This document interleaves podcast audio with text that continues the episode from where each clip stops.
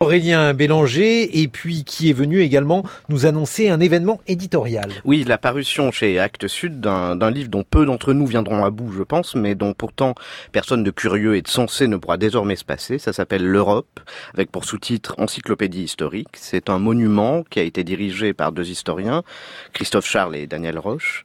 Et puisque la grandeur d'une entreprise intellectuelle euh, se mesure parfois en chiffres, je peux ajouter qu'il comporte précisément 2400 pages, mmh. près de 800 d'Atlantide à ville thermale, en passant par bicyclette, chat, justice, papoté, pizza, qu'il vaut 59 euros, ce qui nous met la page à un coût dérisoire, et qu'il a 430 auteurs d'une quinzaine de nationalités. Il a d'ailleurs demandé près de 15 ans de travail, en fait 13 pour être précis, car il a été lancé à l'initiative de Claude Durand, alors patron de Fayard, à l'automne 2005. Oui. Soit quelques mois, vous l'aurez relevé, après la victoire en mai du non au référendum sur le traité constitutionnel européen, les concepteurs, euh, Charles et Roche, ont pensé que c'était le moment idéal pour se lancer dans une enquête sur les origines et les formes de la civilisation européenne. C'est ce qui donne à ce livre, au-delà de tous les exploits que je viens d'énumérer, sa couleur spécifique. C'est un livre qui, loin de porter par avance le deuil d'une idée abîmée, et qu'il a été bien plus encore depuis d'ailleurs, loin donc d'annoncer l'éparpillement irrémédiable de l'unité européenne, on défend et mieux on démontre la puissance profonde. C'est un livre qui nous dit, mais voyons, regardez, l'Europe existe déjà. Et alors comment y arrive-t-il?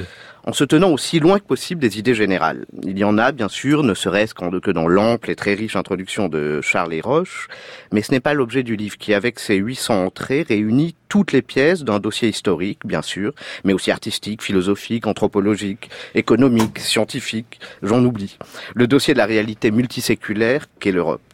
Celui non pas donc d'une construction d'un projet, d'une fabrication politique ou technocratique, mais d'une forme de vie singulière, d'un type de civilisation L'Europe est une réalité, mais c'est une réalité fluctuante, complexe, incertaine, qu'on ne peut réduire à aucun de ses traits de caractère. C'est ce qu'un tel livre rend ce qu'un livre pardon, rend inconcevable, c'est de confondre cette unité, cette universalité avec l'uniformisation.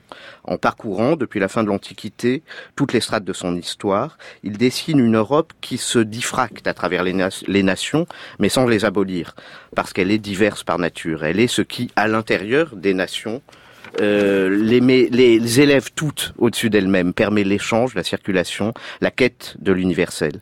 Ce que l'on doit à Christophe Charles, Daniel Roche et leurs 430 euh, co-auteurs, mhm.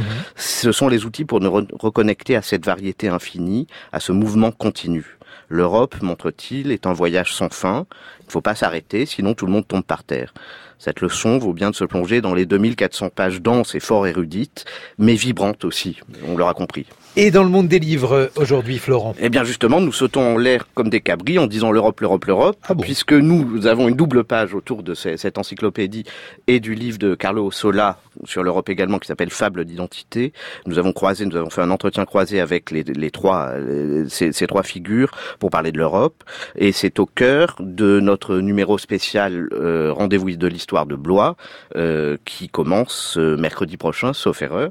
Donc huit pages de dossier spécial autour de l'histoire sous toutes ses formes, dans toutes ses périodes, avec en ouverture du numéro un très beau texte de Georges Didier Huberman sur la puissance des images, qui est cette année le thème des rendez-vous historiques de Blois.